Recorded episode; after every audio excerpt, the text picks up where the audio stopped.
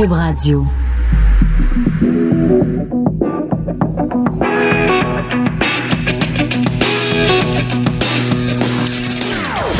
Des opinions bien à elle. Sophie Durocher. Son franc-parler ne laisse personne indifférent. On n'est pas obligé d'être d'accord.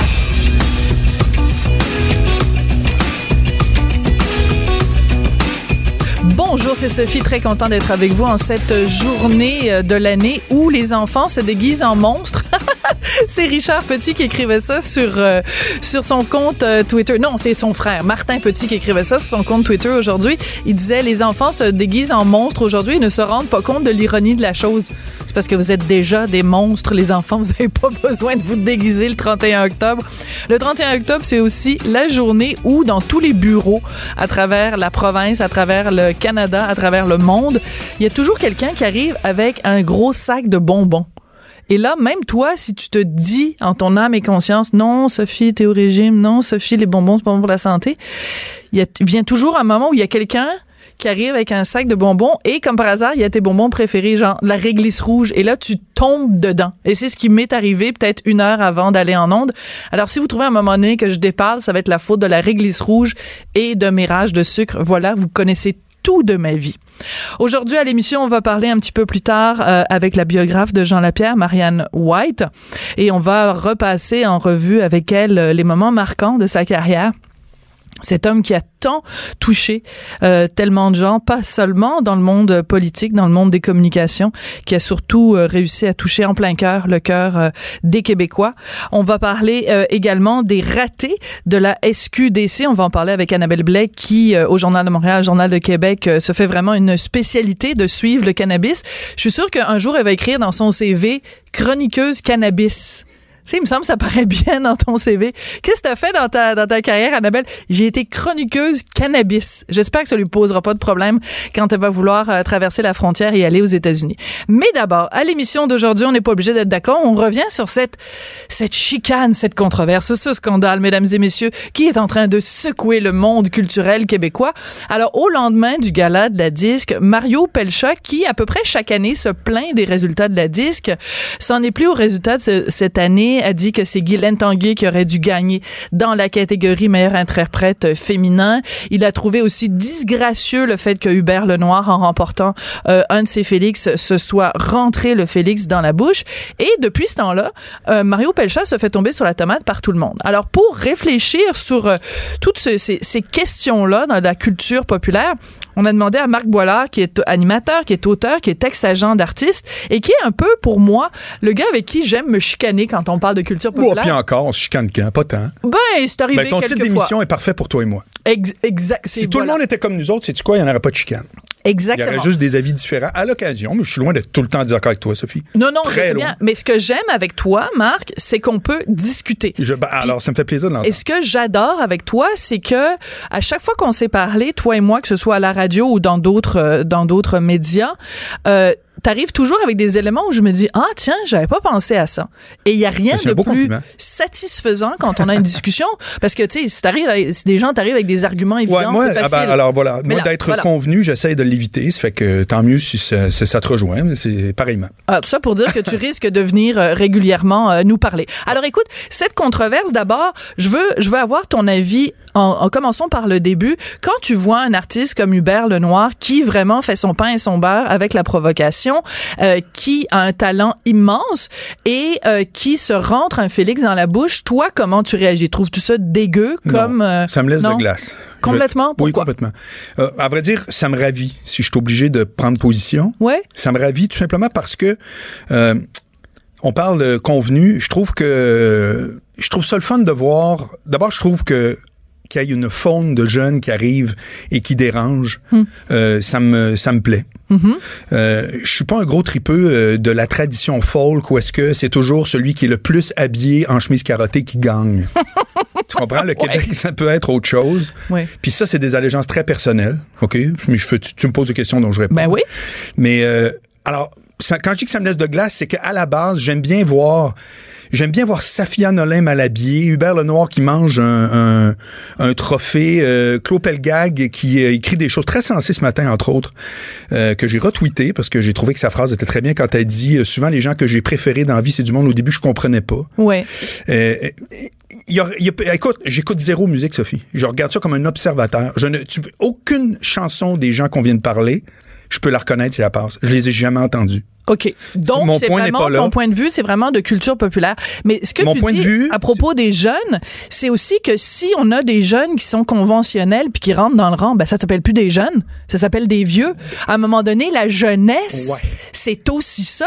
Tu sais, Charles Bois quand il est arrivé dans les années 60 là, avec ses longs cheveux qui prenait des guitares puis qui fessait sur le, le- la scène avec sa guitare. Mais tout le monde. Ben c'est parce qu'il y avait 20 ans Charles Bois. Mais aujourd'hui, tous les humoristes en sens euh, Yvon Deschamps, Ouais. souvent en oubliant qu'il y a du monde qui l'attendait pour le battre parce qu'il prenait au premier degré euh, Nigger Black. C'est, c'est, c'est- je veux dire, c'est, il y a des gens qui réussissent à faire des carrières spectaculaires sans controverse. Louis-José en est un parfait exemple, mais c'est pas la norme. Mm-hmm. C'est qu'à un moment donné, prends la télé-réalité. Quand Love Story puis euh, euh, Occupation Double sont arrivés, et puis quand, attention, quand Star Academy. Ben qui a oui. été louangé à mort, au début, c'était une offense majeure. Ben rappelle-toi Qui sont-ils? Ils n'ont pas de producteur. Mais Michel Rivard avait été un oui. pire critique Absolument. de Starac. Et qui a été après juge à, à Starac? Oui. Michel Rivard. Oui. Donc, comme quoi, il y a que les imbéciles qui changent pas d'avis. Oui, bien d'accord. Puis on peut aussi trouver des défauts à quelque chose et trouver quand même des qualités en même temps. Tout est pas juste noir et blanc. Absolument. Donc, pour revenir à Hubert Lenoir, je pense que ce qui dérange des gens, puis je me, je me fais l'avocat du diable. Je pense que ce, qu'il y a des, ce qui dérange certaines personnes dans le personnage de, de d'Hubert Lenoir, c'est qu'il y a des gens qui disent euh, la provocation, si tu as un talent absolument immense puis que tu as une carrière de 25 ans devant toi, c'est correct. Je pense par exemple Diane Dufresne qui s'est Oui. promenée les nichons à l'air, a- il y a rien qu'elle n'a pas fait. Les gens disent, les gens qui aiment pas Hubert Lenoir disent il a peut-être plus de talent pour la provocation que de talent pour la musique. Bon. Je fais juste déposer ça. Je dis pas pas que c'est mon opinion, Non, au contraire. C'est super Mais Il y a intéressant. des gens qui disent ça. Bon, parfait. Maintenant, définissons le talent. Ouais. Ben, le talent, pour l'écrasante majorité des ours, c'est ce qui plaît. Mais non. Non, excuse-moi, Sophie.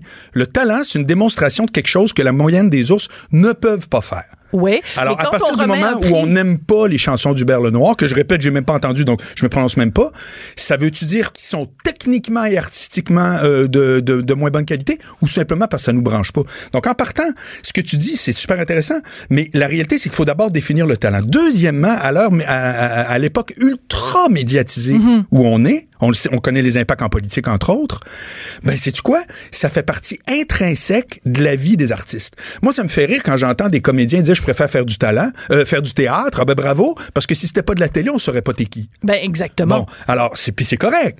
Mais mais il faut, faut quand même dire les vraies choses. Fait que Hubert Lenoir, s'il se fait connaître par la provocation, ben moi, j'appelle ça se faire connaître d'abord. Et tu rajoutes à la phrase par la provocation. D'autres, c'est par une campagne marketing à côté. D'autres, c'est parce que le producteur fait la technique du bulldozer à la François Roson. Il y a des affiches partout. Finalement, on va le faire passer. Pour moi, ce qu'il fait, c'est alors où il y a même une grande vertu, Hubert Lenoir, c'est qu'on peut attribuer rien de sa notoriété. J'ai bien dit notoriété. Ouais. Je peux pas qualifier son talent à son équipe. C'est uniquement ces frasques qui sont reprises médiatiquement. Ouais. Parce que souvent, un artiste sans équipe, c'est un artiste qui n'existe pas. Alors que lui, c'est vraiment Clairement, ça commençait avec des prestations au festival d'été. C'était euh, les sorties qu'il faisait à, à Penelope. Écoute, Pour que ma mère, de 87 ans bientôt, mais c'est vrai ce que je dis. elle sait c'est Elle qui. dit, ah mon Dieu, tu vas voir Hubert Lenoir, on sait pas si c'est un gars ou une fille. Ben voilà. Mais voilà, ça fait partie de la game. À un moment donné, vous comprenez ou pas, mais c'est de même. D'accord. Et tu vois, la première fois qu'on a vraiment entendu parler d'Hubert Lenoir, il était allé à La Voix. Et il avait chanté et il avait à un moment donné son costume, il y avait on voyait sa fesse puis il y avait une fleur de lys dessus. Donc c'est sûr qu'au Québec, si tu veux faire parler de toi, tu te montes une partie corporelle, Ouais. hein, tu mets soit du haut, soit du bas. Et en plus, si t'affiches une fleur de lys, ben là, t'as tous les fédéralistes qui sont contre toi, t'as tous les péquistes qui disent ah ben là, c'est un Ah. affront à la fleur de lys. Fait que Ah. bon, tu il- en tout cas, il, tu sais, il y a le savoir-faire, puis il y a le faire savoir. Ouais, ouais, bien. Lui, je sais pas s'il y a le savoir-faire, mais en tout cas, il y a le faire Ah savoir. là, l'autre, version de la montagne. Exactement. Écoute, donc, on, on refait l'ordre des choses. Il y a le gala de la disque, il y a Mario Pelcha qui réagit en disant, euh, parce que Claude Pelgag, donc, euh, a remporté le prix meilleure interprète féminine de l'année. Euh, Mario dit non, c'est pas elle qui aurait dû gagner, c'est Guylaine Tanguay que- qui aurait dû gagner. Et là, euh, Claude Pelgag lui répond en disant, ben écoute, toutes les filles qui étaient en nomination auraient dû gagner. Il se trouve que c'est moi qui l'ai eu le prix. Ouais. Et moi, ce que j'ai pas aimé, par contre, et c'est là qu'on sera pas d'accord, c'est qu'à la suite de ça, sur son tweet, elle, sur son gazouillis, elle a fait un lien avec un vieux sketch de RBO qui avait ridiculisé Mario Pelcha parce que euh, Mario Pelcha a eu des petits problèmes de conduite à un moment donné, Euh, bon, conduite faculté affaiblie, rage au volant, etc. Et RBO, à l'époque où ils étaient vraiment méchants, avait fait un très très méchant sketch, très drôle sur Mario Pelcha. Puis moi, je, je regarde ça puis je me dis, Claude Pelgag, c'est pas rapport. Pourquoi tu t'en prends à la réputation? Non, je suis pas. Qu'est-ce mais que je vois pourquoi, tu penses que je serais d'accord avec ça? Je suis complètement pas Non, d'accord. parce que tu as dit que tu avais aimé la réaction non, mais non, c'est pas, je faisais pas référence à ça. Je faisais référence à une phrase très précise que je t'ai citée, qui, qui, qui- en tout cas, j'ai peut-être pas les mots exactement, mais elle disait, en substance, euh, souvent, ce Oui. que j'ai le plus aimé dans la vie, c'est des choses qu'au début, je ne comprenais pas. J'ai trouvé ça hyper intéressant. Oui, parce que, hyper par intéressant. exemple- Mais je suis pas au courant qu'elle aurait après fait référence Ah oui. à un truc pour rire de Mario. Non, ça, c'est zéro. Excuse-moi, je suis d'accord avec toi, totalement. C'est zéro, veux-tu qu'on la chante? C'est zéro! Puis elle me Et demande pas si de moi chanter, je je me défile pas, je te dis que je t'aime. Bon, ah, c'est un autre sujet. Bon, euh, non, Mais que allons-y c'est zéro. Oui, mais là, ça, je Ben, c'est une expression, Faut pas moi, me que- partir, moi. Faut Pas pas vrai? partir. Ben là, Ah. écoute, c'est ma chanson préférée Mais je de peux te tous les partir temps. sur d'autres, hein, j'en connais d'autres. Non, parce que là, les gens vont changer de poste. À- Moi, je chante comme une casserole. Casserole? Oui, une vraie casserole. Alors, revenons à Tu nos... devrais chanter au Chili parce qu'il frappe là-dessus puis ça sera partout dans le monde. Elle est très bonne, elle est très drôle. Écoute, euh, Safia Nolin, Oui. donc, qui, euh, on, on le rappelle, il y a quelques années au Gala de la Disque, était arrivée avec un T-shirt et euh, une, un- un- une chemise carottée, justement, Mhm. euh, et s'était plainte d'avoir été intimidée sur les médias sociaux, ce qui était réel. Oui. Elle a vraiment été Il faut faire la différence entre quelqu'un qui dit je trouve qu'elle est mal habillée, qui pour moi c'est banal. Ce que moi j'ai dit. Bon, puis exactement. Puis euh, quelqu'un qui fait t'es une grosse zéro, c'est complètement déplacé c'est- et de l'intimidation. C'est zéro. T'es une zéro, c'est gentil. Là. Les gens l'ont traité de truie. Veux c'est dire, ça a hallucinant, été hallucinant. ignoble. Ouais. Vraiment ignoble. Ouais, ouais. Et je tiens, je tiens à le répéter. Non. Ben non. Ouais. Alors, aujourd'hui, elle s'en prend, elle, à Mario Pelcha. Euh, elle tweet en français et en anglais. Elle dit Mario Pelcha, shame on you. Excusez-moi là. How the fuck que t'es jamais content? Les deux frères ont gagné. Don't you remember la fois où les sœurs Boulet avaient remporté groupe de l'année? T'avais fait une sortie le lendemain parce que c'était injuste. Et là, elle dit joyeux anniversaire, joyeux Halloween tout le monde. Faites attention. Mario Pelcha is out there. Hide your wife. Hide your Félix. Hide your succès. Là, tu te dis, OK, attends deux secondes, là. T'aimes pas ça que te faire intimider? T'aimes pas ça que les gens te prennent à partie? Mais là, tu t'en prends à, Saf- à Mario Pelcha Ouais. en disant, attention, rangez vos trophées puis Ouais, rangez un vos femmes. d'invective, ouais, c'est zéro. Bon, c'est, c'est zéro. Non, mais sérieux, c'est tout aussi zéro. Ceci étant, parce qu'elle a le droit encore là de pas être d'accord. Il n'est pas là le problème. C'est juste que on dirait que tu viens de nommer deux exemples où est-ce que quelqu'un s'oppose aux propos de quelqu'un en finissant en insulte. Pourquoi? Oui, c'est mais, ce c'est ça zéro. le Québec. euh, Oui, je sais. Marc, non, c'est ça, Twitter beaucoup et les médias sociaux. C'est drôle, hein? Même des gens qui s'en plaignent, tout à coup tombent. Oui. euh, c'est c'est l'instinct. Mais bref, tu veux que je te parle de Mario Pelcha? Oui, vas-y. Je vais dire exactement ce que je trouve qui est. Pourquoi Mario Pelcha devient la personne qui chaque année a quelque chose à dire? Parce que Mario Pelcha, figure-toi, a une caractéristique qu'on retrouve pas chez la plupart des artistes. Il est un chanteur, il fait des albums et il est un producteur. Exactement. Trois ça, chapeaux, il est l'autre barre de la clôture aussi. C'est ça. Voilà. Alors, quand t'es juste en train de dire, moi, je chante, c'est ça ma vie, etc., bravo. Hein, Je dis pas juste en leur dire que c'est rien. Ça demande un talent que j'ai pas, là. Et toi, tu, tu, tu doutes du tien, mais quand Oui. même. Mais la réalité, c'est que, euh, non, les producteurs d'albums ou de spectacles ne sont pas que des banquiers ou du monde pour coller des posters sur les poteaux de téléphone. Oui, puis il faut dire qu'il le fait avec succès. Avec parce grand que succès. Sur les Puis quatre- beaucoup d'audace. L'histoire sur- de prêtre, ma foi du bon Mais Dieu. non, écoute, c'était mais album le plus vendu en 2017, Crade. 60 000 euh, exemplaires, Mario Pelcha et les et les prêtres. Euh, J'ai failli les appeler les curés. Bon, en tout cas, ça Ouais, être ouais, pareil. ouais. Bon. Euh, et en plus, parmi les albums les plus vendus de l'année dernière, il y en a quatre qui étaient produits par Mario Pelcha. Excuse-moi. Absolument. Je veux dire, qu'est-ce ah, on s'incline quand même devant quoi- son C'est quoi la sortie qu'il fait, Mario? Ça s'assimile à quoi? Ça s'assimile à la joute. Tu Oui. comprends? Ben oui. Lui, il remet en question la politique qu'il y a au-dessus, avec, tout comme Marc Cassivi dans le temps qui disait, comment ça se fait qu'on fait voter dans les Saint-Hubert l'artiste de telle affaire? Ce à quoi moi je répondais. Pour les ben, métrostars. Ouais, ben moi, je- moi, ce à quoi moi je répondais, euh, je peux pas te dire que monsieur et madame tout le monde sont nécessairement des experts. Ceci étant dit, étant donné que souvent, surtout en musique, c'est des deniers publics, ben, je pense que les gens qui, dans leur impôt, contribuent à ça, ont quand même le droit de dire s'ils aiment ça ou pas. Voilà. Fait que tout Mais- ça, c'est une discussion qui a le droit d'avoir lieu. C'est ça, exactement. Voilà. Donc, Mario Pelcha, qu'on soit d'accord ou qu'on soit pas, il soulève des points qui sont intéressants. La- la- le point qu'il soulève, c'est de dire comment ça se fait que celle qui remporte le prix euh, de meilleure interprète féminine, il dit comment ça se fait que, justement, elle est pas si connue que ça, à part dans un petit milieu. C'est vrai. C'est pas nécessairement celle qui a vendu le plus d'albums ou celle qui a fait le plus de tournées. Bon, elle a répondu, son producteur a répondu, les gens de la disque ont Ouais. répondu en disant, ben, peut-être que tu t'es un peu trompé dans tes chiffres, Mario. Mhm. Euh, et aussi, ils en prenaient à la façon dont les gens votent. Mais il reste que, c'est comme pour le cinéma, quand tu dis qu'il y a des films, euh, parfois, euh, au gala des... Feu Jutra, Feu Jutra, qu'on sait pas le nom, c'est juste le gala c'est cinéma québécois. québécois. Ouais, OK. Euh, donc, euh, quand au gala, on remet des prix à des films et que tu dis que le film a été vu par 500 ou 2000 personnes, ça veut pas dire que le film est pas bon, mais on a le droit de poser cette question-là. On a le droit de dire, Totalement. est-ce qu'il y a une telle différence entre l'industrie et le, le, le- la popularité du film Ouais. ou dans un cas où c'est un, un vote qui est moitié-moitié l'industrie et le public, quel public vote? Est-ce que c'est juste le public de Radio-Canada La Presse qui vote ou c'est monsieur, madame, tout le monde Mhm, te suis. qui vote? Parce que si monsieur, tout le monde euh, vote à travers le Québec, est-ce que c'est Claude Pelgag qui aurait gagné?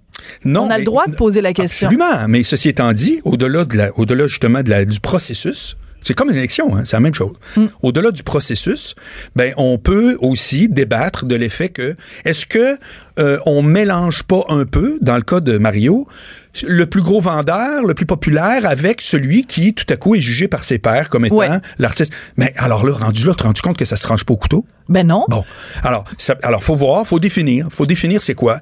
Et puis au cinéma, c'est pas pour rien que le film de l'année, eh ben c'est le producteur qui va le chercher. Oui. Et il y a une autre catégorie qui s'appelle réalisateur. Voilà. Exactement. Bon. Mais tu vois, c'est intéressant parce que à chaque année, au, au lendemain des Oscars, il y a des gens qui chialent. Ah, pourquoi c'est pas c'est tel film? Pourquoi c'est pas tel autre? Pourquoi c'est tel acteur? Pourquoi c'est ça Il y a là de la disque, la même affaire. Même le lendemain, il y a toujours des gens qui chialent. Pourquoi c'est pas un tel Ben ça s'appelle des choix. À un moment donné, il y a cinq personnes qui sont en nomination ou dix. Ben il faut faire un choix. Ben c'est sûr que si tu choisis le, le- le bleu, ben il y a le vert, le jaune, le rouge et Voilà, le noir qui vont éliminés. être furieux ou qui seront pas Mais contents. comme tu le dis, avec quoi je suis super d'accord, c'est des choses qui se discutent. Ce que je, que je trouve poche, c'est lorsque ça finit avec euh, un commentaire pour répondre à un autre, puis la petite insulte de service. C'est ça. Moi, ça, je trouve ça poche. Mais ceci étant dit, Mario, son point se défend, mais il faudrait voir vraiment exactement quels sont les critères pour chaque catégorie. Et à ce moment-là, je fais mon avocat, là, mais pour chaque catégorie et définir. Non, mais tu vois ce que je veux dire? Hmm. Ben oui. Puis définir, ben écoutez, mêlez pas les, les, les, les, les pommes puis les oranges. On n'est pas en train de dire qui a vendu le plus d'albums, par exemple. Aux Oliviers, il y a une catégorie plus populaire. C'est Ben oui. littéralement mathématique. Qui, cette année, compilé par la disque, a vendu le, Le plus de billets? barre. That's it. Ben Après oui. ça, tu as un meilleur numéro. C'est 100% subjectif. Toi, tu trouves ça drôle, moi, je trouve pas. Qu'est-ce qu'on fait? Ben, à un moment donné, quelqu'un, on vote. Voilà. Puis on peut aussi dire, regarde, c'est toujours bien juste un trophée. Ah, ben, alors là, ça, c'est l'autre affaire. Parce que euh, là, là-dessus, c'est tout un autre propos que je trouve euh, tout aussi intéressant, c'est-à-dire, qu'est-ce que ça signifie une nomination? Puis, euh, euh, parce qu'il y a des gens qui sont pas en nomination. Là, on parle des nominés, Ben des oui. nommés. Et on parle Des évidemment des gagnants ouais. et des perdants. Il y a des gens qui se rendent même pas là qu'ils le mériteraient, par définition. Ben, c'est pas sûr. tout le monde. Bon, voilà. Mais moi, ce que je trouve euh, rigolo, c'est que euh, les gens qui sont nommés euh, reçoivent euh, deux côtés d'une même médaille. Il y en a une qui voit pas. C'est-à-dire, euh, ils se font dire, écoute, tu fais partie de la gang. Ouais. Et de l'autre côté, parce que tu fais comme toutes les autres. tu comprends? Ouais. Et moi, je parle des fois à des artistes qui sont comme repoussés de leur milieu. Hmm. Et puis à chaque fois, ben, regardons ça quel hasard, parce qu'ils font pas partie de l'ère d'aller normal. Hmm. Alors, tu vois que là aussi, comme ailleurs, comme dans toutes les industries au monde, les comptables n'en sont pas exempts, il y a euh, une espèce de clique culturelle, une clique de gens qui disent nous, nous les artistes, euh, nous les comptables, nous les avocats, nous les animateurs radio. Ben Je oui. suis désolé, on s'en rend pas toujours compte. Ben c'est peut-être un peu ça qu'il disait aussi euh, de Mario Pelchat, c'est que lui, euh, évidemment, Guylaine Tanguay, il la représente et tout ça, donc il se dit pourquoi c'est pas Guylaine Tanguay alors que euh, elle est plus populaire, elle fait du country. Bon, c'est sûr que dans l'industrie peut-être. euh, regarde Paul Darèche qui a vendu des, des, des milliers d'albums. Ben ça a pris du temps quand même avant qu'il ait la reconnaissance Je officielle de l'industrie, Je qui le regardait peut-être très un bon petit exemple. peu un petit peu de haut. Puis oui, Paul, le de je- country. on, a souffert. Avec des cassettes euh, 8 pistes sur le dash des, des. Bon. Exactement. Alors donc tu peux vendre plein d'albums, mais si tu fais pas le bon, tu sais, si t'as pas un look excentrique et que tu t'habilles plus avec des bottes de cowboy, ben Ben, peut-être que c'est pas le look à la mode. Absolument. Puis rendu là, le combat, il s'en va aussi de toutes sortes d'autres façons. C'est-à-dire, est-ce que ce qui est plus populaire, donc qui s'est rendu dans les chaumières, c'est ce qui fait avancer aussi la musique ou c'est un Hubert Lenoir? Qui, arrive en bouscule. Ouais, voilà. Ça aussi, il faut s'interroger à savoir si on est tout le temps en train de dire ah, on remet une belle récompense. Écoute, Sophie, terminons là-dessus. Est-ce que c'est hot de remettre une récompense à quelqu'un qui déjà est aimé de tout le monde? Ben La question se pose. Ben, c'est parce qu'à ce moment-là, tu, tu fais même pas de gala, là, Voilà. tu restes chez Ben, toi ah ou bon, tu changes de ben, tu poste. réponds à mon truc. Mais moi, ce que je pense qu'il faut, c'est que les gens, quand ils voient comme ça qu'il y a une Claude Pelgag qui, qui, qui, qui remporte le prix, ben allez donc l'écouter. Ouais. C'est une, occasion de le découvrir. Voilà, Alors, euh, sortez des sentiers battus, puis allez écouter des choses qui vous sortent de votre zone de confort. Puis savez-vous quoi? Il y a jamais personne qui est mort d'écouter de la musique qu'on n'avait pas écouté Mais avant. non, du mot. Ben non, c'est fou, hein? c'est fou de même. Merci beaucoup. Voilà, ça a été un prochaine. À la prochaine chicane. Elle réagit, elle rugit. Elle ne laisse personne indifférent. De 14 à 15. On n'est pas obligé d'être d'accord. C'est drôle parce que je lisais la biographie de Jean Lapierre, Salut, salut, signé Marianne White, qu'on va recevoir un petit peu plus tard dans l'émission. Et à un moment donné, elle fait la liste de différents lapierrismes, donc d'ex- d'expressions consacrées de Jean Lapierre. Vous rappelez-vous dans le temps, quand Jean disait « ça va empironner avant de s'emmieuter ». J'adore ça. Ça va empironner avant de s'emmieuter. Je pense que ça résume bien la situation à la Société québécoise du cannabis. Bonjour, Annabelle Blais.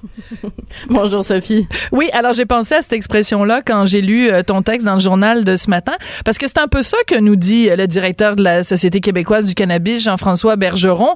Ça va se détériorer avant de s'améliorer. Explique-nous, c'est quoi la situation? OK, la situation actuelle, c'est que la SQDC, euh, ce qu'ils nous disent, c'est qu'ils ont fait des bonnes prévisions sur euh, les, les, les achats qui allaient être faits, les commandes qui devaient être faites. Le problème, c'est qu'ils n'ont pas reçu leurs commandes. Il y a eu des problèmes en production. Les producteurs autorisés n'ont pas livré la marchandise.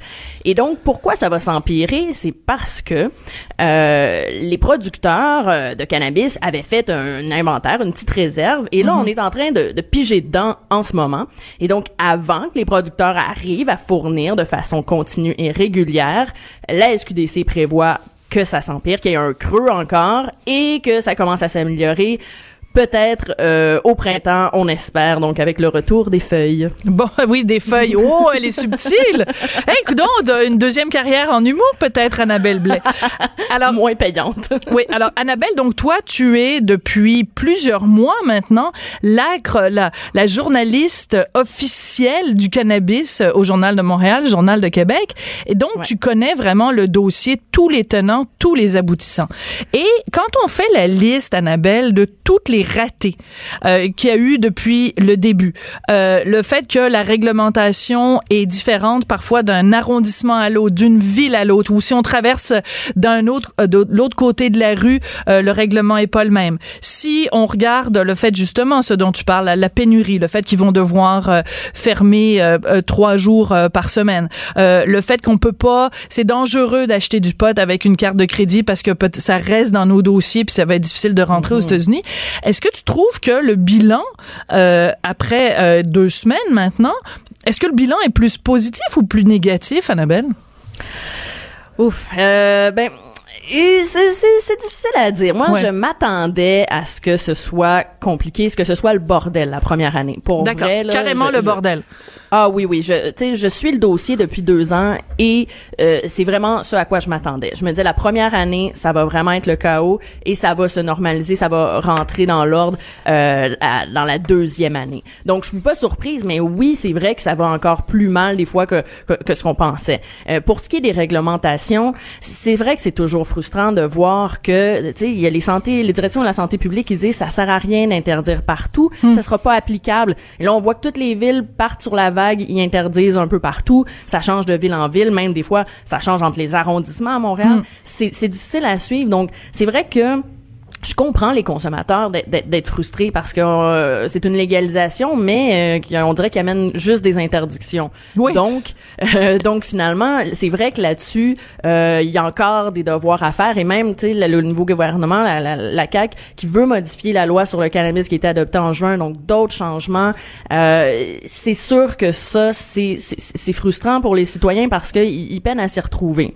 puis pour ce qui est de la SQDC et puis des producteurs de cannabis oui, c'est sûr que tout le monde est conscient que le défi était énorme à relever, mais euh, tu sais, si on prend juste les, les approvisionnements à la SQDC, ben les commandes ont été passées en avril. Les producteurs de cannabis ont dit oui, on va vous donner ces quantités-là. Et deux semaines avant de livrer, on dit finalement on les a pas. Donc, ben oui, c'est frustrant. On se dit ben dans ce cas-là, pourquoi vous avez dit oui en, en, en avril? Euh, La SQDC, on se dit bon, est-ce que vous auriez dû prendre plus que six fournisseurs? Donc, tu sais, il y a plein de questions qui se posent en ce moment. Mais mais euh, ce que tu dis finalement, c'est que ben, en fait, c'est ce que disait aussi le directeur de la SQDC, c'est que quand on a appris qu'il y avait une pénurie et qu'ils allaient donc euh, fermer trois jours par semaine, tout le monde a tapé sur le sur les doigts de la SQDC en disant coudon c'est vraiment une gang de, de, de, mal organisés puis de tout croche. Mais quand le directeur arrive, il dit ben c'est pas de notre faute, c'est de la faute du fournisseur. Je pense que c'est peut-être une responsabilité partagée, c'est-à-dire que si moi demain matin, je reviens toujours avec mon bon vieil exemple du des, des beignes, si j'ouvre un magasin de beignes demain puis que je sais que la saveur préférée c'est des beignes au chocolat, je vais m'assurer que mon fournisseur de chocolat est capable de livrer. Même temps, si deux semaines avant que j'ouvre mon magasin, mon fournisseur de chocolat me dit Sophie, je peux juste te livrer 4 du chocolat que je t'avais promis, ben je me retrouve un peu euh, peinturé dans le coin. Il n'y a pas grand-chose que je peux faire. Ben oui, c'est ça, c'est un peu euh, on, essaie de comprendre c'est à qui à qui la faute. Et moi quand je dis je demande à la SQDC euh, est-ce que c'était pas un risque d'avoir seulement six fournisseurs euh, dont le tiers de la, le, tiers des, des, produits que la SQDC reçoit est concentré entre les mains de un seul euh, fournisseur donc Exo qui est situé à Gatineau. Mm-hmm. Donc est-ce que ça c'est un risque? On me dit ben non parce que c'était les six plus gros donc on avait vraiment confiance et puis on rappelle que oui, il y a une euh, partout au, Canada. Donc, bon, euh, certes, mais quand on regarde euh, l'Ontario, ils ont quand même 30, ils font affaire avec 32 producteurs, voilà. seulement 6. Donc, c'est sûr qu'on se pose la question. Mais aussi, l'autre chose, Annabelle, puis c'est important de le rappeler, en Ontario, il n'y a pas de magasin de briques et mortiers. C'est-à-dire qu'il n'y a pas des magasins mm-hmm. qui ont pignon sur rue. Donc, ils ont choisi une approche différente qui est uniquement la livraison par la poste. Et c'est seulement en 2019 qu'on va ouvrir des boutiques euh, à la SQDC. Alors, est-ce que on n'aurait pas dû s'inspirer du modèle ontarien? Est-ce que c'est pas ça le problème? Justement, si on n'est pas capable de, de fournir, puis qu'il va y avoir des gens qui vont être payés à rien faire, c'est clair, là?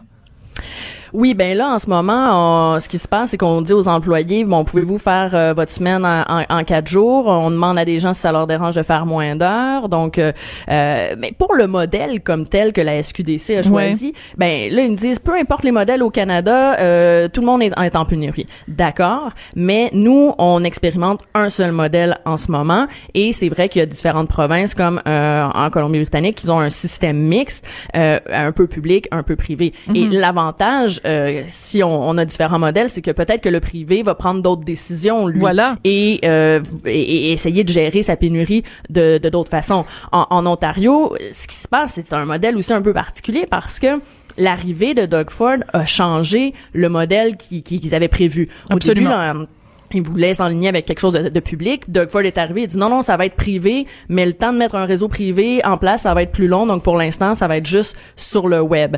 Euh, et bon, c'est vrai qu'il y a des frustrations à travers euh, euh le pays.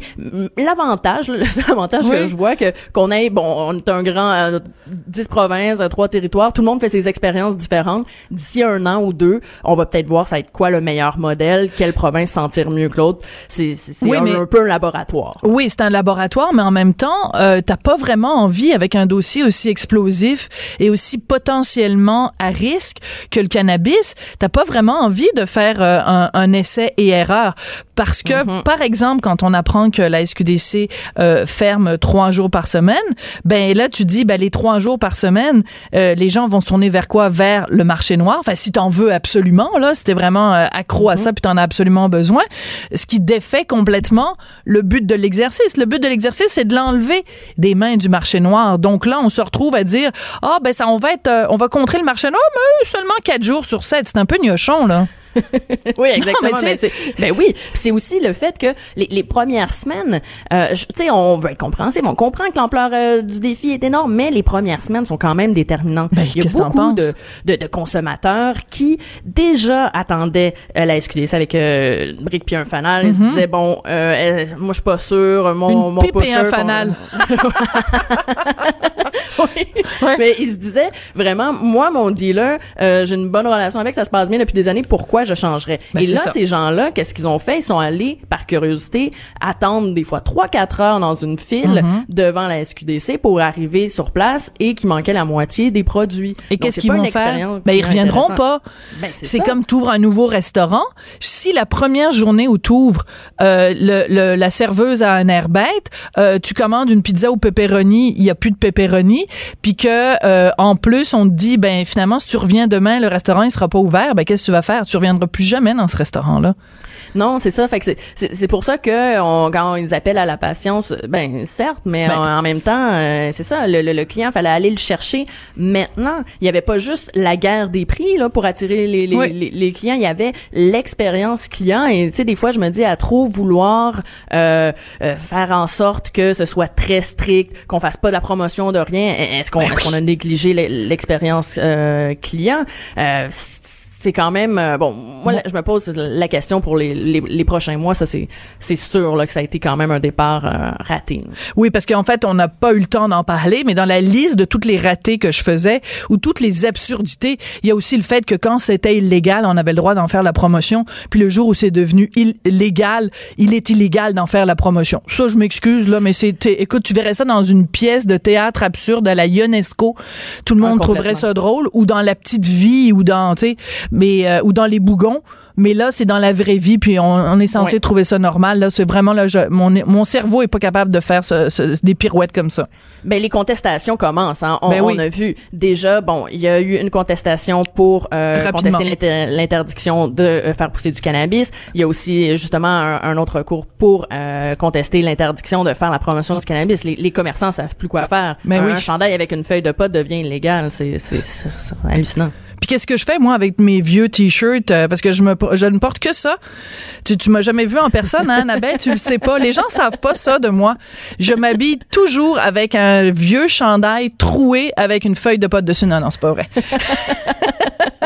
J'essayais de briser mon image, mais j'y arrive pas. Annabelle, Annabelle, c'est un plaisir euh, de te parler. Merci, Annabelle Blais, donc euh, journaliste au Journal de Montréal, Journal de Québec, spécialisée. Son beat, hein, c'est comme ça qu'on dit en journalisme. Il y en a un beat c'est la politique, l'autre c'est l'économie, l'autre c'est la santé. Ben toi c'est le cannabis. Tu vas être ben resté hein, marqué au fer rouge pour le restant de ta carrière. C'est pas grave, c'est parfait de même. Merci Annabelle. Peut-être ta carrière va partir en fumée ou en oh! contraire, elle va être tel un brasier, elle va euh, hein? Oui, peut-être, je me le souhaite. c'est ce que je te souhaite aussi Annabelle. Merci Sophie. Vous écoutez, on n'est pas obligé d'être d'accord. Chroniqueuse et blogueuse au journal de Montréal. Sophie Durocher. On n'est pas obligé d'être d'accord. Quand je pense à Jean Lapierre, euh, me revient tout de suite euh, en mémoire le jour de ses funérailles, euh, toute la classe politique municipales euh, étaient euh, réunies dans une église euh, dans Outremont. Toute la classe médiatique anglophone et francophone était réunie là.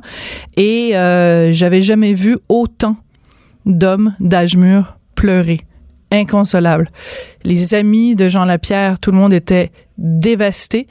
C'était un homme très aimé. En plus, les circonstances euh, dans lesquelles il est mort, euh, c'était absolument terrible. Mais aujourd'hui, on se souvient de Jean Lapierre aussi pour ses éclats de rire, son sens de l'humour absolument incroyable. Et on en parle de Jean parce que sa biographie, Salut, salut, Jean Lapierre, un homme du peuple, vient de sortir aux éditions du journal. C'est écrit par Marianne White. Bonjour Marianne. Bonjour Sophie.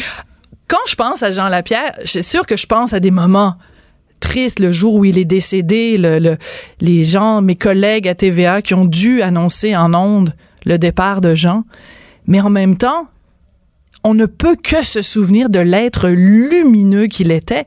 C'est rare que dans le domaine des médias, il y ait quelqu'un qui ait fait autant l'unanimité. Il était tellement aimé, Jean, c'est fou. C'est incroyable et on le constate. C'est ce que j'ai constaté en fait. hein. J'ai fait une soixantaine presque d'entrevues avec des, amis proches de Jean Lapierre, des collaborateurs, mais des politiciens de, euh, de toutes les couleurs politiques. Il y en a plusieurs qui étaient au- lancement d'ailleurs du hier. Je pense que ça démontre à quel point, encore deux ans et demi après son décès, Jean Lapierre continue de, de toucher les gens. Les gens étaient tellement émus, sont contents. Les gens, je pense, sont, sont vraiment contents d'entendre encore parler Oui. de Jean Lapierre. On, on fait jouer à l'occasion des clips de lui. Hein, ça nous fait rire. On, on l'entend encore aussi raconter ses, ses histoires, ses anecdotes. On, en- on essaie d'utiliser ses expressions des fois aussi quand on peut. Ça permet de garder vivante sa, sa mémoire. Heureux comme un chien, comme un chien dans, dans, Dans une boîte de pick-up. dans une boîte de pick-up. tu vois, on s'essaye, mais on sera jamais des Jean Lapierre. On sera jamais aussi bon, ça, c'est on sûr. sera jamais aussi bon que lui. Euh, tu parles, Marianne, des euh, des, euh, des politiciens de toutes les, les confessions euh, qui euh, qui l'aimaient. Lui, il y a un politicien qui l'aimait pas, c'était Jean Chrétien. Et quand j'ai vu récemment euh, Jean Chrétien faire sa tournée médiatique, euh, appla- applaudi, euh, faire du révisionnisme historique, euh, je me suis dit ah mon Dieu, si Jean avait été là, il l'aurait ramassé par rien qu'à peu près. Et je suis contente parce que dans ton livre, tu cites à un moment donné une lettre qu'il a envoyée à Jean Lapierre, à, à Jean Chrétien. Il est raide avec lui. Il le tient responsable de son, son mépris du Québec. Il y allait pas avec le dos de la cuillère, Jean. Ah non, pas du tout. Et je pense qu'il le qualifie même de traître dans cette lettre-là qui a été envoyée. euh, on se souviendra de le, le lendemain, je crois, de sa démission. euh, Absolument. en juin euh, 1990, quand il a claqué la porte du Parti libéral euh, à, à la suite de l'échec de Mitch et quand Jean Chrétien est devenu chef du Parti libéral. Il y a toujours eu une, euh, une animosité entre les deux personnages. Ils se sont jamais appréciés. Euh, D'ailleurs, Jean, Jean Chrétien a, a pas voulu que je l'interviewe pour ce T'es livre. je- sérieuse? Oui, tout à fait. Il a refusé. euh, Mais c'est correct. Là, il, a, il a le droit aussi, je pense. Donc c'est le seul qui a pas qui a pas embarqué. Est-ce que c'est le seul politicien qui a refusé de te parler? Oui. Ben, Monsieur Chrétien, je m'excuse, là. Je trouve ça minable. Parce que même si il avait des différences politiques, on peut passer au-dessus de ça. Ça, c'est minable. Excuse-moi, Marianne, c'est minable.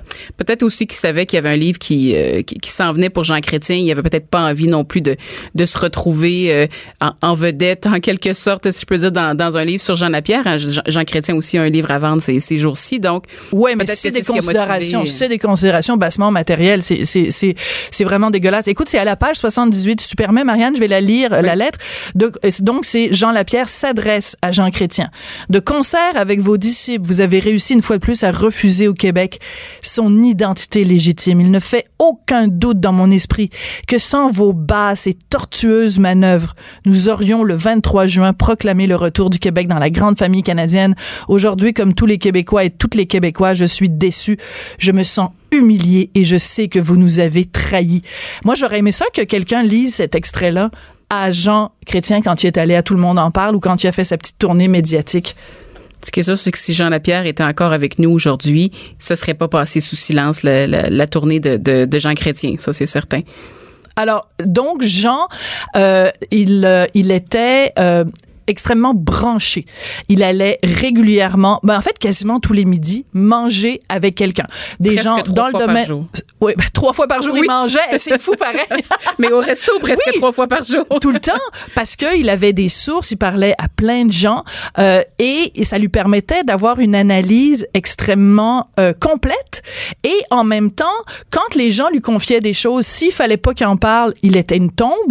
Puis si c'était intéressant et que il avait l'accord de la personne en face de lui, c'était une blette là, c'était une mémère genre. Ah, bien sûr, mais je Dans le bon sens du terme là. Il prenait un malin plaisir aussi hein, à, raconter aux gens tout ce qu'il avait appris en coulisses. Je pense que chaque matin, il se préparait qu'est-ce que je vais dire, il allait chercher les confidences de tout le monde et puis il avait vraiment envie, il racontait ça avec tellement de plaisir. Mm. Je pense que ce que c'est ce que les gens ont beaucoup apprécié de lui, il y avait une façon de raconter la politique un peu comme euh, certains comparaient sa façon de raconter la politique à ceux qui décrivent un match de sport euh, ou un match de hockey même si Jean-Pierre détestait le hockey, il l'écoutait pratiquement jamais. Donc la comparaison le, euh, est, est cocasse mais il y avait cette façon-là de décrire euh, la politique pour rendre ça extrêmement intéressant pour les gens qui l'écoutaient. Puis avec ses expressions colorées, hein, vous en avez glissé un mot tout à l'heure. Ouais. Je pense que ça, euh, tu sais, ça reste dans, dans l'imaginaire des gens aussi cette chaleur-là et cette authenticité qui se dégageait de, de la façon qu'il avait de, de raconter tout ça aux gens. Alors, on va écouter un petit extrait justement d'un échange, mais mémorable, entre Jean Lapierre et Mario Dumont, mon collègue, qui, que vous allez pouvoir écouter sur les ondes de Cube Radio à partir de, de 15 heures à, à la fin de mon émission. Alors, on écoute cet extrait vraiment. Et moi, j'adore le rire de Mario Dumont. J'adore le rire de Mario Dumont. Alors, le rire de Mario Dumont conjugué au ricanement de Jean Lapierre, écoute, c'est du bonbon en cette journée de l'Halloween. le plus visé, Jason Kenney. Lui, il veut. Lui, il veut. Mais lui, là, c'est un cas unique. Sais-tu que sur les 300 maintenant, quoi, soit 338 députés de la Chambre des communes, il est le seul qui a protégé sa Josephté. Il est vierge? Il- ça- on ne peut pas dire ça pour un gars. Ouais. Il dit qu'il n'y a jamais, jamais, jamais, jamais, jamais, jamais, ni, ni avec qui que ce soit, ni avec quoi que ce soit. Jamais. C'est pas mauvais. C'est pas, c'est pas mauvais, le monde est tellement écœuré de se faire fourrer. Le monde est tellement écœuré de se faire. Voilà, voilà, voilà, ouais. c'est ça. C'est c'est mon Mario puis c'est mon Jean dans leur euh, dans leur euh, dans leur splendeur. C'était très amusant d'écouter cet extrait là et de voir l'aisance et l'authenticité comme tu le disais de Jean Lapierre, mais dans ton livre au début Marianne, tu racontes à quel point euh, ces débuts à la radio ont été tu utilises le mot pénible. Il n'était pas bon. Il écrivait tous ses textes, il était pas un bon communicateur. C'est quand même assez particulier. Je pense que ça montre à quel point c'était quelqu'un qui était travaillant. Il n'a jamais baissé les bras, même si euh, ses, patrons à l'époque, à CKAC, euh, ont passé proche à quelques reprises de le congédier. hein. Ils l'ont considéré, euh, eux avaient mis beaucoup d'espoir dans Jean Lapierre quand ils sont allés le chercher. C'est un politicien qui est habitué de, de faire des clips de 30 secondes. Et là, soudainement, on lui demande d'animer une émission pendant une heure. Vous savez ce que c'est? C'est pas si Non, facile que ça là, de le faire. Alors, j'ai je- déjà fait deux heures et demie, mais non, non, on revient à mais c'était Ouais. difficile pour lui parce qu'il était habitué d'être bon pour une clip de 30 secondes, c'est d'avoir un d'être court et punché là pendant une heure, des fois deux heures, animer des émissions d'affaires publiques, c'était un défi très grand pour Jean Lapierre et c'est drôle parce que j'ai une de une de ses collaboratrices de la, de la première heure qui le raconte très bien dans le livre comment il se préparait chaque jour quand il allait se, se cacher dans un bureau à CKC écrivait tout d'avance le- tout ce qu'il allait dire en ondes et eux lui disaient mais fais pas ça faut faut que tu aies l'air naturel faut que tu parles sans, sans que ce soit scripté. Mais était tellement stressé nerveux donc il voulait être prêt et il lisait ses feuilles en ondes. C'est une catastrophe au départ là.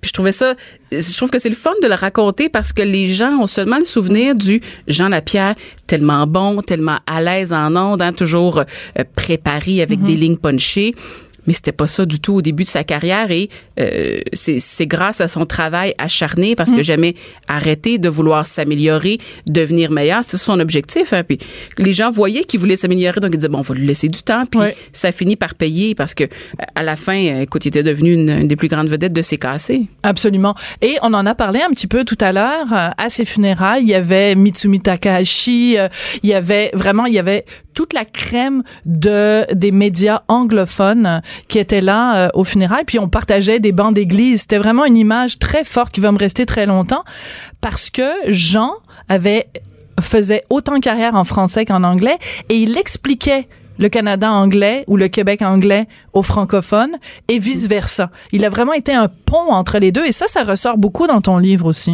Oui, puis je trouvais ça super important d'en parler parce que euh, je pense que les, les, Québécois mesuraient pas à quel point Jean Lapierre c'était une vedette dans le West Island. Mhm. C'était aussi une vedette là, euh, tu sais, qui, qui, qui ont euh, dans le, Jean Lapierre dans un Saint-Hubert faisait reconnaître autant que Jean Lapierre chez Moïse, un restaurant bien Tout bien à connu fait. de Montréal où vont beaucoup de euh, d'anglophones. Donc c'était une vedette énorme au Canada anglais et, je- et, et au Québec anglophone. Et je trouvais très important aussi de le souligner parce que pour ces gens-là, Jean Lapierre était quelqu'un de très important et ça, ça pleurait. Hein, les, les tribunes téléphoniques à CJD où il était collaborateur chaque matin, chaque après-midi. Euh, les gens pleuraient à- le, le jour de son décès. Euh, les animateurs, je, je les ai rencontrés. J'ai eu la chance d'aller faire quelques entrevues en anglais aussi pour parler de, de ce livre-là et de Jean Lapierre.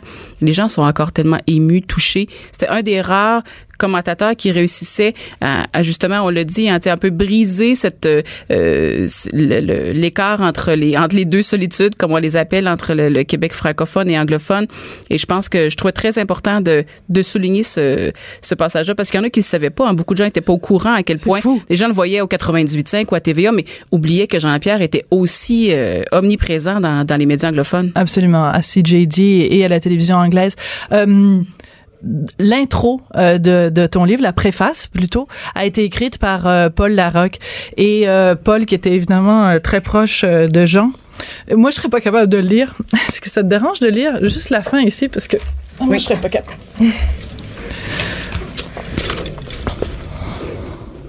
Le dernier paragraphe? Oui, s'il te plaît.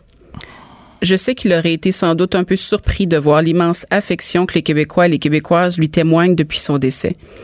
Mais au risque de me répéter, Jean aimait le monde et le monde le lui rendait bien. Je suis allé le voir au cimetière, situé tout juste à côté de l'église Saint-François-Xavier de Bassin, aux îles de la Madeleine, où il est inhumé avec son père, ses frères et sa sœur. C'est aux îles qu'il est né et qu'il y est maintenant retourné pour l'éternité. J'ai compris sur place que mon ami repose en paix. La beauté des lieux est à couper le souffle. C'est simple mais grand en même temps, comme Jean. Et Paul Larocque termine en disant Salut, salut mon Jean, et à vous, bonne lecture. Et, Et, euh, c'est vrai parce que je sais pas si vous êtes allé, Sophie, aux îles. euh, euh, Depuis, non? depuis, moi, je suis allée, je l'ai, et je trouve que Paul réussit à la rendre de façon euh, extraordinaire. C'est, c'est très émouvant de voir où maintenant il, euh, il repose avec une, une vue extraordinaire Mm. sur euh, sur le fleuve et sur euh, et retourner dans ses terres. Je l'ai pas vu. Euh, Je je suis pas retournée aux îles depuis, mais un jour, je suis allée manger chez Paul. Et Paul m'avait montré, il revenait des îles et il avait pris la photo de là. Oui, je pense que c'est euh, euh, ça témoigne encore hein, de de de, de l'impact et de, et de la, la marque que Jean-Pierre a laissée. On est deux ans et demi après son décès. Moi, c'est ce que je trouve extraordinaire. En rare sont les gens qui, aussi longtemps après euh, être euh, être disparus tragiquement, continuent de marquer et d'émouvoir les gens. Je trouve ça tellement beau de de, de, de te voir Sophie euh, émue comme ça. Merci beaucoup, Marianne. Merci. Je rappelle le- le titre de ton livre, Salut, salut, Jean Lapierre, un homme du peuple. Et euh, c'est drôle parce que hier, j'étais à TVA, je, je suis allée donner une petite entrevue à Denis Lévesque et il y a une salle Jean Lapierre. Et on se, on se souvient de toi, Jean, on t'oubliera pas. Merci beaucoup, Marianne. Merci. Sa dernière chronique fait jaser? Écoutez pourquoi. De 14 à 15. On n'est pas obligé d'être d'accord. Cube Radio. On disait tout à l'heure en parlant avec euh, Marianne White qui a écrit donc la biographie de, Jean Lapierre. C'est plus qu'une biographie, hein, c'est vraiment un livre euh, hommage, on pourrait dire, à Jean Lapierre. On se disait à quel point euh, parfois, quand il arrive des choses en politique au cours des dernières semaines, des derniers mois, des dernières années, on se dit, ah, si Jean Lapierre avait été là, qu'est-ce qu'il aurait dit? Et je pense que j'ai trouvé ce que Jean Lapierre aurait dit à propos euh, des dernières élections. Vous savez, euh, des élections ici au Québec. Vous savez à quel point les euh, sondeurs se sont fait taper sur les doigts, se sont fait dire, ben, comment ça se fait que vous aviez pas prévu euh, l'ampleur de la défaite des libéraux, des libéraux? Comment ça, vous aviez pas prévu l'ampleur de la victoire euh, de la CAQ, etc., etc. Ben, a déjà dit, ce ne sont pas les sondages qui ne sont pas fiables, c'est le monde. Jean, ah, vraiment toujours une formule absolument extraordinaire. Alors, vous allez pouvoir retrouver ça dans le livre de Marianne White. Salut, salut. Merci beaucoup d'avoir été là.